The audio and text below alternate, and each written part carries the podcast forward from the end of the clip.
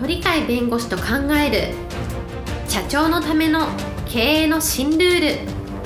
この番組では企業が選ぶ弁護士ランキングで税務部門1位に輝き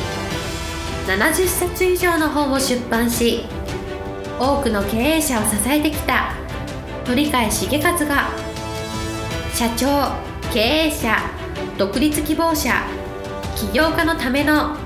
経営の新ルールについてお伝えしていきます。それでは今回の番組をお楽しみください。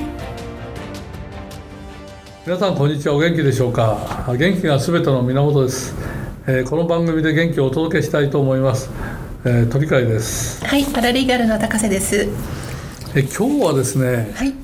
えー、複雑なことよりもやっぱりシンプルな方が、はいいろんな形で、えー、物事を実現できるんじゃないかとだからシンプルなアイデアの方が、はい、えー、複雑なアイデアよりより価値があるんじゃないかっていう話ですね。はい、キーワードはシンプルでしょうか。はい。はい。はい、えっと例えばですね。はい今のの若い人たちもそうですけどいろんな企業をしようと新しいことを始めようという人が多いと思うんですけど、はいその時にあの経営とは何かと経営を学びながらあの自分は新しい事業を始めるっていうのも素晴らしいことなんですけど、はい、やっぱりあのどちらかというと基本的な基本的な姿勢っていうのが考え方があってその考え方に基づいていろんなものを吸収していく方がいいのかなとい。うので、昔からのやっぱりあの成功者って自分の特に体験から生まれてる言葉って多いので、えそこら辺のところを身につけた上でいろんな意味でのあの学びをしていった方が成功率は高いのかなというので、はい。はい、えー、そういう意味では、えー、カーネギーホールを作ったアンドリュー・カーネギーさんっていらっしゃいますよね。はい、えー、大企業、はい、あれは鉄鋼業ですけどね、はい、鉄鋼と言われた人ですけど、その人の言葉でこういうのがですね。はい。えー、全ての成功巨峰巨峰っていうのはあの巨万の富っていうんですが必ずアイデアから生まれるっていう、はい、これ言うとみんな当たり前だと思うんですよね。はい、だこの人は巨万の大成功者であり巨万の富を作った人ですけど、はいえーそね。はい、それはこの言葉を言う時に必ずアイデアから生まれるって言ってるのは、はい。はい、こうなって実感としてこれがすごく私としては大事だと思ってるというふうな、あの考え方から出てると思うんで。すね。つまりあの当たり前ですけどアイディアの考え方ですよね。そうですね、はい、今までと違ったような、え考え方それから全ては始まるんだっていうんですけど、はい、普通の人はあんまり考えないですね。あまり考えない、はい、アイディアって意外とあんまりで出し出さない人が多いので。そうですね。生み出すものです、うん、作り出すものですからね、うん、だからどちらかというと、はい、ひらめきとかそういうのはアイデアなんですけど、えー、自分の経験の中でアイデアを一つ思い浮かべてこれを事業にしようとかね、はい、これで何かしようっていう夢になるみたいなものを意外と考えてる人いなくて、より現実的な目の前にあることにとらわれてしまって、はい、このアイデアっていうのはどちらかというと今までに見てるものの中の本質をあここのところはなんか新しい事業につながる。このところは世の中の役に立つんじゃないかと。こういう形で、えー、捉えるんじゃなくて、はい、えー、もっとあの生活の中での当たり前の世界の中で、はい、えー、アイデアみたいなものを言う人が多いんですけど、えー、やっぱりここで言うのはやっぱり巨万の富を作る。それもやっぱりアイデアからっていうんでやっぱそうだとすると巨万の飛びを作るアイデアっていうのは、はい、難しい複雑なアイデアではなく極めて単純なアイデアだけどこのアイデアが大事なんだねと、うんはい、今までになかった考え方でこの考え方であるとうまくいくんじゃないかっていう経験をした上でこれ言ってる言葉じゃないかとね。そうでしょうね。経験から出ただからあの、昔の偉い人の言葉を聞くとつまんないこと言ってるね当たり前じゃないかって言うんですけど、はい、当たり前のことが実はすごく、うん、あの深い心理を持っててあれ想像力を持ってて、はい、すごいなっていうことがおそらく自分で経験した人は分かりますよね。えー、だからピカソピカソっていうのは天才って言われてるじゃないですか。はい、彼が言ってるのはこれ面白いんですよ。実は当たり前のことしか言ってないんですけど、できると思えばできる。できないと思えばできない。これを名言というのかどうかっていうのはあるんですけど、はい、実感から言ってるわけですよ。自分ができると思ったらできる、えーはい、できないと言ったらもうできないここれシンプルだけど、えー、彼はそれで成功してるわけですね。そうですね。自分で経験されたんですね、う。ん、それをだからできると思ってやるかできない、えー、できないと思ってやるか、はい、できると思ってやらなきゃダメでしょっていう、うん、このシンプルですね、はい。えー、私はできると思うよっていうふうに言う習慣が出てきたら、はい、まさにいろんなことができるかもしれないっていうのがあるわけで、そうい。う意味ではあのシンプルなアイデア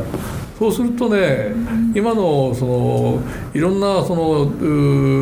AI とか、はい、えー、インターネットを使って、い、ろんな事業体が新しくできて、えー、しかも若い世代の学生あたりから、はい、えー、どんどんどんどんフェイスブックみたいな形でね、えー、あの大企業を生み出すような新しいものが生み出してくるじゃないですか、はいそすね、その人たちの発想も実はそんなに難しく発想じゃなくて、うんはい、どちらかっていうと、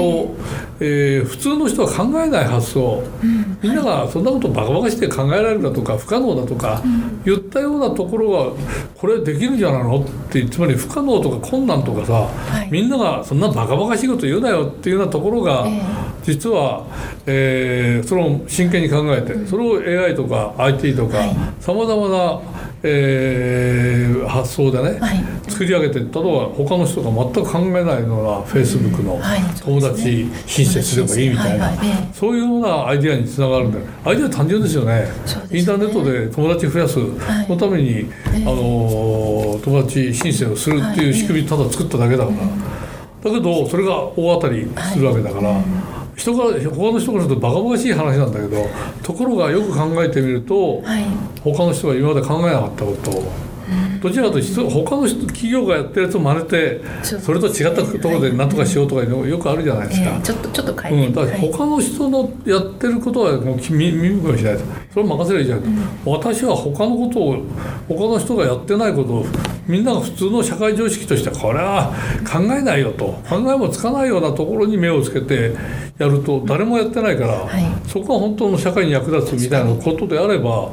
しかも広がりが出てくるようなものであれば、はい、えー、非常にすごいあの新しい業態を作り上げますよね。そう、ね,、いう意味ではどちらかというと、えー、本当の意味で事業家として成功したいっていうんだったら、はい、人のものまねするんじゃなくて、はい、人のやってないものは何かっていうのを考えるしやっぱり習慣。あだからあのフェイスブックの共同創業者が言ってるのは競争というところはもの新しいこと生まれないよと。そこで儲けようなんて考えるのは間違いだという趣旨で言ってますよね。それより本当に儲けが欲しいんだったら誰もやらないことつまり競争ないことバカバカしてこんなのできるかみたいな、そちらの方に実はチャンスがあるんだっていう。つまり今は本当の意味で革命期で、はい。今までの流れの中でこうやってやりたいねここのところ自由にしたいねここの不自由なとこ直したいって完全改善じゃなくて思い切って今までなかったことやろうよっていう、はい、この一言バカバカしてできるかと。それはとてもできないと思うけどそのをやっていきますよと、はい、やろうよってやってる人が成功してるわけでそういう意味ではやっぱりあの考え方をテクノロジーとかよく言いますけど、えー、そういうものを使うとなると世の中変わるっていう時は従来の発想を全く、うん、あの変えて、はい、従来だったらとても思わないようなこと考えないようなことにも、えー、視野を広げるみたいなそういう発想が今の時代は必要じゃないですかね。そうですね。発想のこう大きな転換が必要という。ね、先生昔からおっしゃいますよね。そのもともと土俵があるところに、えー、後から入っていってもっていう。土俵のないところに土俵を作ればいいっていううしだから昔は生産性を上げてって、えー、生産性って言うんだけどたくさん作ればっていう、うん。はいえー、たくさん作れば全部売れたっていう時代は、えー、まさに同じようなものでも価格競争やったとしても、売れていくわけだから、どんどんどんどんやればいいじゃないかと。ところが同じようなものをみんな見向きもしなさいよと、はい、前からすると相当高度な精密なものができたとしても、うん、他のがやってれば差なんて確かそんなにないわけだから、はい、決定的なものじゃないから。そうだとすると、えー、売れ残りますよっていう話になる。そう,、うん、そうすると頭のいい人たちはその頭を小さな差異だけどわずかの差異だけどそこよりも少しいいですよっていうのを改善で何とかして違いを出そうとするけど、はい、お客さんからするとそれがたくさんあれば魅力も何ともないじゃないですか。はい、そうですねと今まで全くなかったものが出てくると、えーはいはい、これは魅力的だねっていうのがあるわけで。えーそういう意味では今の時代っていうのはこうやってあのいくらでも生産ができると便利なものがあると困ったものはあんまないよという豊かな世界になるとますます今までにないものね、これなんて考えられないよとかいうようなところのところからあ社会が必要として困ってる人がいてこれは助けになるみたいなことが出てくればあ全く違ってくるんじゃないですかね、だから発想の切り替え方が小さい改善の切り替え方だと本当に、今までの常識では考えられない考えたらバカじゃないかと言われるようなところを考えられるぐらいの人でないと企業というのはあんまりうまくいかないんじゃないですかね。そうですね。本当に発想の転換ですね。うん、それは、うん。だからそういう意味では逆に今あのあるものがあったらここでなんか仕事をしたいって言ったら今のあるものを前提として、これが、えー、他のものに変わるとしたらこういうもの変わるだろうねっていう、はい、今までにないこちらの方をどうやって作っていいか分かんないけどででもこれできるよと俺なんとかできるよっていうような気持ちで入っていく方が未来はあるのかなっていう感じがするんですね。はい、えっ、と今日のテーマ、えー、シンプルなアイディアが重要ということでした。ありがとうございました。つまりあの今競争というのが当たり前じゃないかと、はい、我々の弁護士会でもやっぱり競争はあるんですけど競争のところではあんまり高いお金取れないんですよね、珍しくないから。はい競争で。そうです。例えば M&A で充電しますって前高かったんですけど、はい、今桁が一つ落ちるぐらいの低さになっちゃって、えー、何かと競争相手がいたから、はい、価格競争になって。る、はい、そしたらそんなところ馬鹿してやれないよと、ねはい。はい、このって怒られるけど だって他のところで誰もやってないよっていうのが、たくさん実は法律の世界であるので、そういうところに目つけた方が全然いいんじゃないですかと。ついもともと土俵があるところに自分の方がもっとできるってこう入っていきたくなりますけどね、ただそうじゃなくて他のから馬鹿じゃないかと言われるぐらいに他の人がやってないところに入っていく、そこに本当は今の時代に合ったもの。つまりあの時代を考えて時代に合ったところの,、あの考え方、それにあのそれに、えー、そのところで生きてくるっていうのかな、そのところで珍しいからいいねって目指すっていう喜ばれるっていうそういうものをやはり意図的にして、あの考えていかなきゃできないっていうそういう時代になってきた、つまりそこのアイデアの出し方が単なるアイデアではなくて、常識外れのアイデア、えー、常識外れで、えー、でも需要がでも社会にだから、社会にちゃんと役立つ人、それが欲しい人が必ず出るというようなところの仕事をどうやって見つけるか作るかっていうのが大事かなっていう感じがしますね。それはアイディア勝負ですね本当に、うん、はいありがとうございます。えー、今日も一日元気にお過ごしください。はい、ありがとうございました。本日の番組はいかがでしたか？この番組は毎週月曜日7時に配信いたします